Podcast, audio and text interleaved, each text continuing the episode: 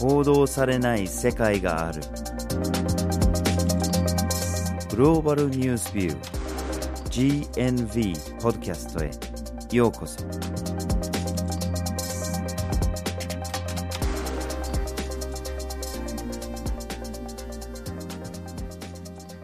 今回のポッドキャストをお送りするのはバージル・ホーキンスと岩根あずさです。はい。今回のポッドキャストのテーマは世界の格差です。はい1月にダボス会議が開催されましたね。されましたね。でこのダボス会議というのはいわゆる世界を代表する人たちが集まってグローバル経済の問題について議論をする場です。まあそのいわゆる代表たちっていうのは大物政治家だったり、うん。大物経営者だったりとか富豪とかですね。ですね。まあ、あと、研究者とか NGO の代表とかもはい。なんだけど、なんかその、富豪たちが集まるっていうイメージがどうしてもありますね。はいで去年のダボス会議では歴史家のラトガー・ブレックマンという方が招かれて彼が結構ショッキングな発言をしたんですね。うん。というのがダボス会議の中で結局世界の税金問題税制をどうするかっていうことを話してないじゃないかタックスヘイブンの問題とかを話さずしてどうやってグローバル経済の問題っていうのが議論できるんだっていう問いかけをしたんです。なんかそのダブス会議で世界の問題を解決しようっていうのは、なんかとにかく経済成長を全体的に引き上げようとか、うん ODA を頑張りましょうとかと支援をしましょうとかって。で、彼が言ったのは、いや、問題の本質はそこじゃないだろうと。うん税金制度こそに問題があるんだうんと主張して、それが結構注目されましたよね。はいまあそのラトガー・ブレグマンが言ったことの背景にはやっぱり世界の格差っていう大きな大きな問題があるんですよね。うんで、ダボス会議でなんか今一つ話題にならない。だけど、どうしてもその背景にその大きな大きな存在としてはあるんですよね。うんで、別に海外の中の話だけでは全然なくて、世界各地で格差っていう問題が背景にあるデモっていうのが起こってるんですね。この半年ぐらいの間。はいチリとかレバノンとかイラクとかが目立ってたりしてたんだけれども、コロンビアとかハイチとか、全然注目されてない大型のデモもいっぱい発生してましたね。で、そのデモの原因としては、まあ政府の腐敗問題とかっていうのを挙げられたりするんだけれども、きっかけになってくるのが非常に小さなことですよね。チリだと公共交通機関の運賃の値上げがきっかけになってたりするんだけれども、やっぱりこの貧富の差っていうのがつながってくるんですよね。はい。そこで今日のポッドキャストではまずはじめに世界の格差の現状について、次に世界の格差の背景について、そして最後に状況改善に向けてという3つの視点からお送りします。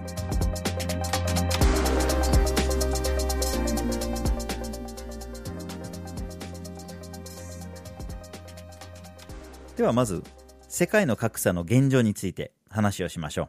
はい。世界の格差を見ていくために、まあ、いろんな方法で見ることができると思うんですけども、一つの方法として、一番富を持っている人から、最も富を持っていない人たちを、まあ、一列に並べたとして、その真ん中から下に位置している人たち。要は35億人とか37億人の話ですよね。はい。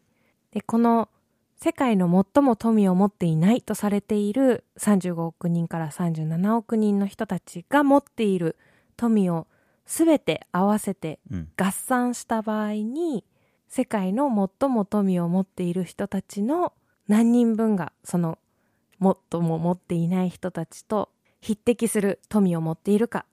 という調査方法があります。うん。で、これを国際 NGO のオックスファムというところが調査した結果によると、2019年のデータでは、世界のたった22人の人たちが、世界の富を持っていない35億から37億人の富と匹敵する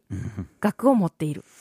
と言えます。恐ろしい話ですよね。たった22人が持ってる富イコール37億人の富ですよね。はい。それこそ格差ですよね。はい。で、これ22人というのは2019年のデータなんですけども、もう少し遡って2014年のデータというのを見てみると、85人でした。うん。ということは、もっともっと少ない富豪たちによって、世界の最も貧しい人たち半分の富と同じ額なので、格差が広がってるわけですよね。はい、と言えます。なるほどね。で、オックスファームが毎年この報告書を出してるのも、あのダボス会議に合わせて出してるんですね。それで、いつもダボス会議が開かれるたびに、その報告書が話題になってたりしてますね。はい。で、少し前に、世界の富の半分以上っていうのが、まあ、世界の人口の1%の人たちが持つようになるというふうに言われていて、実際にこれ2017年から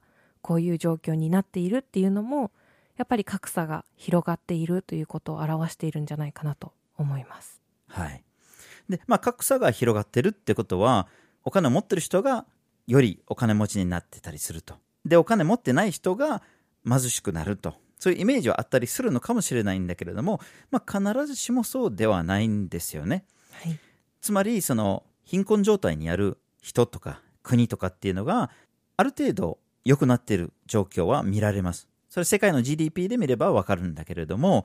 その高所得国とか、その金持ちの人に比べて伸び率が遅いんですよね。うん。要するに少しは伸びてるんだけれども、お金を持ってる方が伸びてる。うんつまり追いつかないっていうんう状況にあるわけですよね。で、もちろんその格差っていい悪いかっていろんな考え方あると思うんですよね。要するにお金をいっぱい持ってる人がいてもいいじゃないかと。うんだけれども、せめて貧困の状態にいる人たちをなくそうよと。うん。底上げをしようよと思ったりもしますよね。はい。で、これも SDGs、持続可能な開発目標にもありますよね。はい。極度の貧困をなくそうとうん。2030年までゼロにしましょうと。これが第一の目標ですよね。はい。だけれども、このままでいくと、その目標は全然達成できそうにないんですよね。そうですね。データ的に出ている部分では2030年、およそ4億人が極度の貧困の状態のままになるというふうに推定されているので、誰一人取り残さないという目標なんですけども、このままいくと4億人は取り残されてしまうということになります。しかもその大半はサハラ以南アフリカにいる人たちですよね。はい。SDGs を語るのであれば、やっぱりサハラ以南アフリカから考えなきゃいけないでしょう。はい。で、この極度の貧困っていうのも、また考えなければいけない部分がたくさんありますよね。うん。今、極度の貧困っていうのは、1日1.9ドル以下で暮らしているというふうに世界銀行が言っています。うんでもこの1.9ドル以下っていうのが実は非現実的で、人間の生命活動を行うのに支障をきたすぐらい額が低すぎるっていう指摘があるんですね。うん要は、もっと現実的なレベルに引き上げれば、4億人とかで済むものじゃなくて、下手したら世界の人口の半分以上が貧困状態にあるっていうことになっちゃうんですよね。はい。この格差をどうにかしなきゃいけないんだということですよね。はい。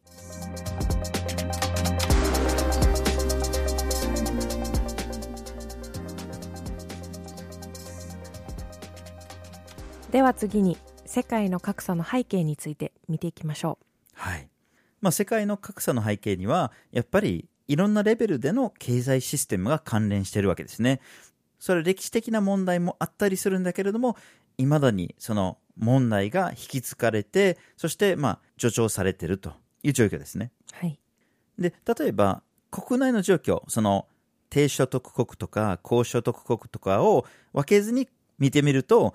そもそも世界の国内の課税システムにいろんな問題があるとされてますよね。はい。で、例えば、その、まあ一番富を持ってる人たちは、意外とあんまり税金を払ってないっていううん状況ですね。まず贈与税だったりとか、うんいろんな意味で、その、資本家とかがお金をいっぱい持ってるんだけれども、それうまいこと、課税がかからないようなシステムになってるんですね。うん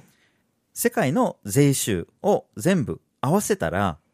その4%だけが富から来てるとされてるんですよね。うん。大半は労働者たちが払ってる所得税だとか消費税とかそういうものから来てるんですよね。はい。まあ、時々聞きますよね。その大金持ちの税率は実は自分の秘書さんの税率より低いとかっていうことがあったりするわけですよね。そうですね。そういうようなシステムの問題もあるんですよね。うん。じゃあ今度は低所得国、つまりその格差的に低い位置にある国々の問題を見てみると、まあ、国内の経済がうまくいってないっていうのは誰でもわかると思います。で、実はその世界の大半の低所得国は植民地化された歴史があるんですよね。はい。で、結構その時に作られた経済システムが今でも残っちゃってるんですよね。例えばモノカルチャー問題ですよね。うん。まあ、イギリスがケニアにやってきて、ここは紅茶とかコーヒーを作るところだと。で、そればっかりを作って、なかなか多様な経済にはならないとう。ん。で、それは独立したとしても、その経済基盤がそういうふうにできてしまっているので、変えるのが難しいところがありますよね。で、そういうところもあって、工業化が遅れたりとか、うんあるいはその、もともと宗主国とかに依存したりすることがあるんですよね。うん。工業化が遅れるっていうのはさらにこう付加価値をつけて輸出できないような仕組みが今作られているっていうのも一つ大きな問題になってますよね。なってますね。で、ひょっとしたら皆さんが格差問題とか貧困問題とかを考えたりするときに、腐敗問題が浮かぶんじゃないかなと思います。低所得国の大統領が懐にお金入れたりとか、偉いさんたちがお金全部持って行ってたりしてるとかっていうイメージはあるとは思うんですよね。うん。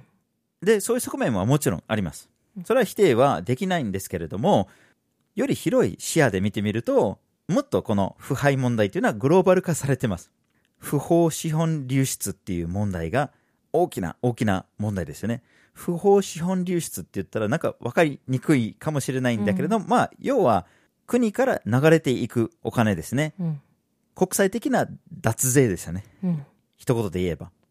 例えば国外からやってきた企業がそこに投資したり、そこから鉱物資源を取ってたりとか、いろんな農作物とかを取っていったりするときに、十分な関税とかいろんな税金をうまいこと逃れてお金を持っていくと。現地政府が知らずにやってる場合もあれば、協力してやったりする場合もあります。あるいはその、現地の政府の人たちが横領したお金を協力的な海外の銀行が受け取ったりとか、うん。隠してあげるとか、まあ、コンサル会社だとか、会計会社とか、いろんな協力者がいたりするんですよね。うん。結局、こういうような不法資本流出っていうのは、グローバル化された状態で、国内と国外の二人三脚状態なんですよね。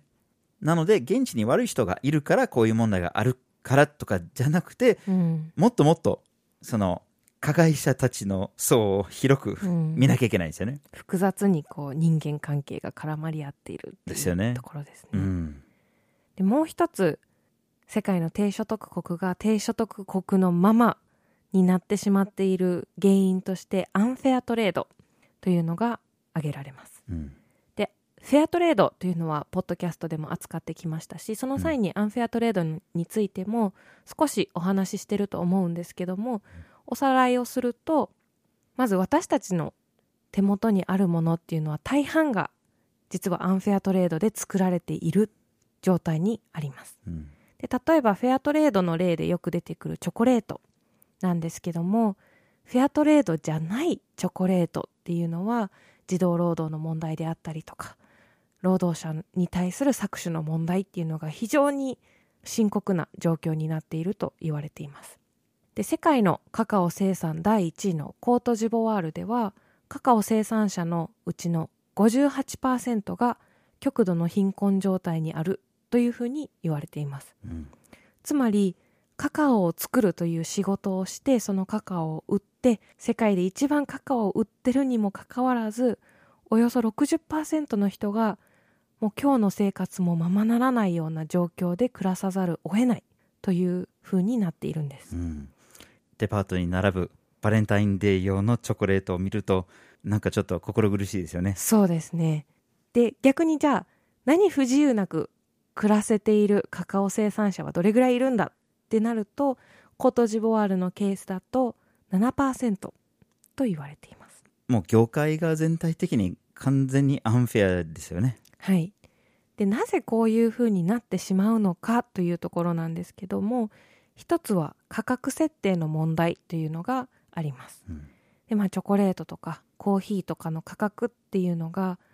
現地で決められているわけではなくてニューヨークとかロンドンの先物取引市場というところで決められているんですね。うんなので農家の人生産者たちっていうのはもう言われた値段で売るしかないうん。そうじゃないと生活ができないっていうような状況に置かれているのでそもそも売り手と買い手の力関係というののアンバランスさというのがアンフェアトレードの一つの大きな原因になっています。うん。で、そのチョコとかコーヒーとかよく注目されるんだけれども、目に見えない形での資源とかも、あらゆるものがそういうようなシステムの中で動いてるわけですよね。はい。で、さらに気候アパルトヘイトということが近年注目され始めています。で、この気候アパルトヘイトというのはですね、気候変動が今大きな問題となっているんですけども、この気候変動によるダメージっていうのが、実は貧困状態にある人であったりとか、低所得国で暮らす人ほど大きなダメージを受けやすいということが言われています。で、2030年には気候変動によって1億2000人が新たに貧困状態に陥るということも言われているので、決して見逃せる問題ではないというところがわかると思います。まさに格差状態を助長させるっていうことですよね。はい。で、さらに気候変動がどう引き起こされてきたかっていうことも考えたときに、高所得国の産業であったりとか工業化っていうのが非常に大きな原因となって気候変動が引き起こされているんですけども、原因を作ってきた側に住んでいる人たち、暮らしている人たちっていうのは気候変動に対する対策が取れる状況にあって、この状況を作り出してきていない側っていうのが気候変動によって非常に大きな影響を受けるというのも一つとてもアンフェアな状態にあると言えると思います。でこういった世界の格差を解消していく動きとして一つ ODA というのが皆さんの頭の中に浮かんでくるかなと思うんですけども、政府開発援助ですよね。はい。高所得国から低所得国に対して支援をすることで開発であったりとか保健衛生様々な分野の問題を解決させようとする動きなんですけどもこの ODA 世界的に見ても圧倒的に足りてない状況ですよね。まあ、足りてないどころか、その、目標としてたものも足りてないし、はい。で、その、他のマイナスな面ですね。不法資本流出とかに比べたら、圧倒的に低いですもんね。はい、でこのアフリカ大陸というのを例にとって挙げてみると ODA とか直接投資でアフリカ大陸に入っていく資本よりもアフリカ大陸から流れ出てしまう資本の方が多いというデータもあります。つまり、世界がアフリカを支援してるんじゃなくて、アフリカが世界を支援してるっていう形になっちゃうんですよね。はい。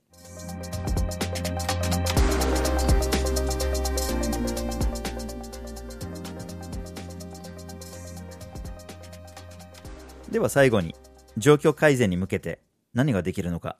それについてちょっと話をしましょう。はい。これまでの話をまとめると、一つ税金の問題というのが世界の格差の大きな原因になっているということが分かってきました。うん。じゃあ税金の問題なので課税システムを改善させていきましょうという動きがあります。でこれはそれぞれの国ではそれぞれの国の中の税収の方法を改善させていくというふうになっていくんですけども、うん国際社会全体として取り組もうお金を持っている側から税金をもらってそれを国際社会の課題例えば保健衛生の課題であったりとか開発の課題というのに当てていこうじゃないかという考えがあります。でこのグローバルタックスと呼ばれるこの考え方なんですけどもいろいろなアイデアが出てきています。で例えば外国為替取引に課税をするであったりとか飛行機代に課税をすることによって、まあ、飛行機に乗ることであったりとか外国為替取引をするというのはどちらかというと富を持っている人たちがする傾向にある活動と言えるので、そういった人たちから税金を得ることによって世界の格差を是正させていこうというアイデアです。そうですよね。でこれまだいろいろな構想の段階にあるんですけども一つの例として挙げられるのはフランス政府が行っている飛行機に対する課税というのがあってでこれ1回飛行機に乗るたびに数百円程度の課税がされていてそれを保健衛生の分野に割り当てるというような活動がされています。うん。それ以外はほとんどアイディアのままでなかなか実現できてないんですよね。そうですね。フランスの例も異国としてやっているので、こう世界全体で協力してこれをやるというところにまではまだ至っていません。うん。で、もう一つ、さっき出てきたアンフェアトレードというのを解消させようという動きもあります。で、アンフェアトレードの反対というのがフェアトレードなので、フェアなトレードで作られた製品、商品を増やしていこうという動きがあるんですけども、まだこれ需要の問題というのがあって、消費者の側がそういったものを求めていないので、企業としても作りにくいというような課題がまだまだ残っています。そうですよね。でこの消費者の需要が伸びないという背景には消費者が今世界で起きている格差の問題であったりとか搾取の問題っていうのを十分に知らないというようなことも考えられますなので知らないので例えばスーパーマーケットでフェアトレードのものとフェアトレードじゃないものが並んでいた時にフェアトレードのものの方が高いだから安い方でいいや安い方を買っちゃおうというふうになってしまうんですけどもどうしてフェアトレードのものの方が高いのか安いものにはどういった背景があるのかっていうことを十分に知ることによってまた消費者の選択というのが変わってくると考えられますですよね。まあ残念ながらメディアを見てる限り ODA とかこっちからいいことしてやってるっていう側面は注目されるんだけれどもその搾取の問題とかアンフェアトレードの問題とかはあんまり注目されませんもんね。はいで、もう一つの大きな問題、不法資本流出ですよね。まあ、この対策も、やっぱり税金と絡むんですよね。うんだけど、先のような税収を上げるとかっていう話じゃなくて、脱税をどう止めるかっていうところがメインになるんですよね。はいで、これはやっぱりグローバル化された経済なので、タックスヘイブン問題にどこまで本格的に取り組むことができるかっていうのがポイントになります。はいで、これも部分的な改善が少しずつ進んでる感じではあるんだけれども、本質を捉えた対策っていうのはまだまだ取れてないんですよね。はいで、例えば、タックスヘイブンがこれだけの大きな問題になっているのであれば、やっぱりグローバルに対策を取る必要があるので、世界の税金問題について話し合える国際機関を作るべきじゃないかという提案が上がってきてるんですよね。だけれども、いつもこれが高所得国ですよね。アメリカとか日本とか EU とかに潰されるんですよね。はいで、もう一つ面白いことに、ダボス会議、今年も開かれましたけど、はい去年の話題を読んだあのラトガー・ブリグマンですね。税金こそ問題だってうん言ってた人が今年呼ばれてないんですよね。はい本人もツイッターでつぶやいてましたね。今年はなぜか呼ばれなかった。何か言いました？とかって 言ってましたね。まあなので、格差を解消するっていう動きがあるのかって言ったら、なんか希望が持てる話が今一つですよね。そうですねもちろんこれは国際レベルで話し合わなきゃいけない問題ではあるんだけれども、どこかからやっぱり始めなきゃいけないというか、うん我々で何ができるかっていうところは、まずやっぱり知るところから始めなきゃいけないですよね。現状を。うんそのためにやっぱりメディア、教育、この辺からの改善に取り組まなきゃいけないんじゃないかなと思います。はい。今日のポッドキャストでは、世界の格差というテーマでお送りしました。まずはじめに、世界の格差の現状について、次に世界の格差の背景について、そして最後に状況改善に向けてという3つの視点からお送りしました。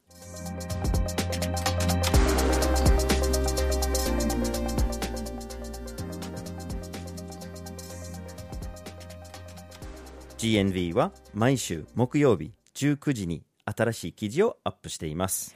火曜日と土曜日には1枚ワールドもアップしています。Twitter、Facebook、Instagram でも発信しています。ポッドキャストは毎月第1、第3月曜日に発信します。ぜひフォローしてください。次回もお楽しみに。